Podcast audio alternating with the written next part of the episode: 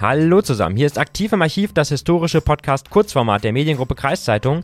Mein Name ist Lukas Spar und heute unternehmen wir mal einen kleinen Ausflug nach Diepholz. Wer sich dort nämlich umhört, ob am städtischen Bahnhof auch Fernzüge halten, der wird vielleicht noch ein zögerliches Joa hören. Wer dann allerdings zur Tat schreitet und das nächste Nonstop-Ticket von Diepholz gegen Süden buchen will, der schaut dann doch in die Röhre. Die Anzahl der Intercity, die in Diepholz halten, ist nämlich sehr überschaubar. Es sind genau fünf am Tag. Schon seit Jahren wünscht sich die Kreisstadt, dass ihr Bahnhof aufgrund des großen großen Einzugsgebiets zu einem sogenannten IC-Systemhalt wird, das dort also deutlich mehr als fünf Fernzüge pro Tag halten. Ende September 2012 schien es dann endlich soweit und das Diepolzer Kreisblatt vermeldete, IC-Systemhalt nimmt erste Hürde. Die Begeisterung war damals riesig, aber ist der Anschluss an den Fernverkehr in Diepholz am Ende tatsächlich erfolgt? Oder hat der Nahverkehr mit Blick auf das 9-Euro-Ticket dem Fernverkehr inzwischen vielleicht sogar die Show gestohlen? Ich freue mich jetzt sehr, über dieses Thema sprechen zu können mit Florian Marais, dem Bürgermeister der Stadt Diepholz. Moin, Herr Marais, vielen Dank, dass Sie sich die Zeit nehmen. Ja, vielen Dank, Herr Schwar. Schön, dass wir miteinander sprechen. Ich freue mich. Herr Marie, was ist denn nun aus dem geplanten IC-System halt in Diepholz geworden? Halten heute regelmäßig Fernzüge in der Kreisstadt? Ja, so ein äh, System halt äh, sind wir tatsächlich immer noch nicht. Äh, das bedeutet nämlich, dass man zwei- oder vierstündig äh, regelmäßig dann eben ein IC in der Stadt begrüßen darf. Bei uns sind es aktuell fünf Züge, die halten, also fünf Halte am Tag. Hm, wie kommt das denn, dass damals diesen Vorstoß gab und dass dann nichts daraus geworden ist?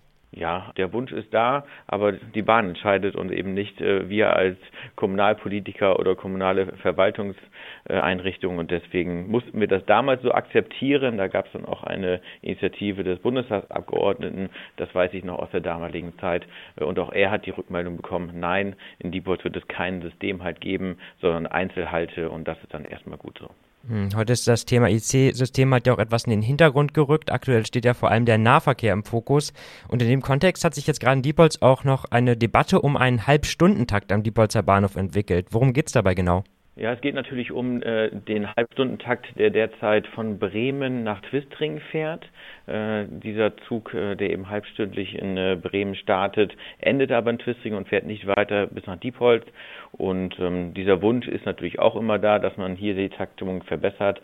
Allerdings äh, ist es relativ logisch, dass äh, ein Zug, der ungefähr eine halbe Stunde fährt von Bremen nach Twistring, dann den Takt einhalten kann. Ein Zug, der aber von Bremen nach Diepholz fahren würde, das sind aktuell beim Regionalexpress 48 Minuten, äh, dann nicht halbstündlich fahren kann. Also der Wunsch ist äh, richtig und auch nachvollziehbar, aber ich verstehe auch, dass es eine Verdopplung von Personal, von Zügen äh, und vielleicht sogar noch eine Veränderung an den Gleisanlagen äh, bedeuten würde und äh, das ist aktuell nicht machbar. Deswegen äh, gibt es diese Idee, den Wunsch, aber nicht die Umsetzung.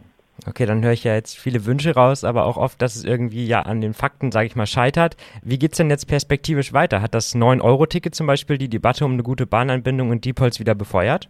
Ja, ich glaube, insgesamt ist das 9-Euro-Ticket natürlich ganz gut weggekommen. Und ähm, ich glaube, es wird die Frage sein, was für Auswirkungen hat es auf Pendlerströme an Bundeslandgrenzen? Da sind wir ja auch nicht so ganz davon weit weg.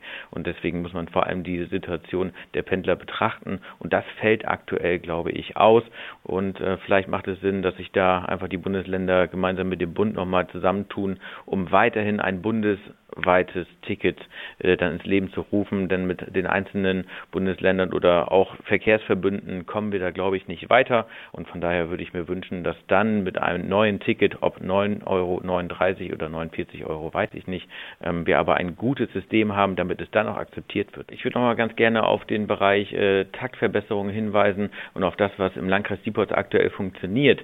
Das hat nämlich insgesamt etwas mit einem guten ÖPNV zu tun, nämlich dass äh, parallel zu den Gleisen eben auch Busangebote ausgebaut wurden. Da ist das Stichwort Twistring wieder. Ähm, also derjenige, der in den Abendstunden vor allem den Zug nehmen möchte und dann in Twistring endet, äh, wenn er aus Bremen kommt abends, der kann jetzt in den Bus einsteigen. Denn da haben die Kommunen, also die äh, Städte und Gemeinden und auch der Landkreis gemeinsam mit äh, dem ZVBN Geld in die Hand genommen und haben hier ein neues Angebot geschaffen. und somit sind dann eben auch die Ortsteile und die Dörfer angebunden. Und ich glaube, diese ergänzende Funktion Funktion der Busse, äh, die ist nochmal ganz besonders hervorzuheben. Okay, das heißt auch, dass perspektivisch weiter vor allem auf die Busse, auf eine gute Busanbindung gesetzt wird, statt weiter jetzt zu gucken, wie kriegt man mehr Züge an den Bahnhof.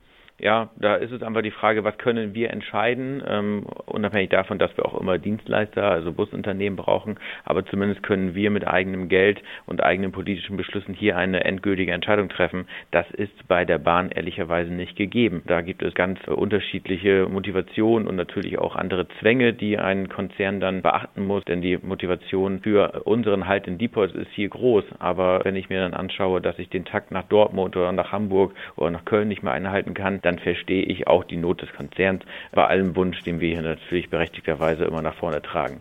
Okay, Herr Marie, vielen Dank für das Gespräch. Gerne. Ich danke Ihnen auch, Herr Spar. Ja, und soweit das aktive Archiv für heute. Ich hoffe, ihr konntet wieder ein bisschen was mitnehmen und wer weiß, vielleicht seid ihr ja auch so große Bahnfans wie ich. Ich freue mich nämlich auf jeden Fall immer sehr über jede neue Stadt und über jeden neuen Ort, der an den öffentlichen Nahverkehr angeschlossen wird.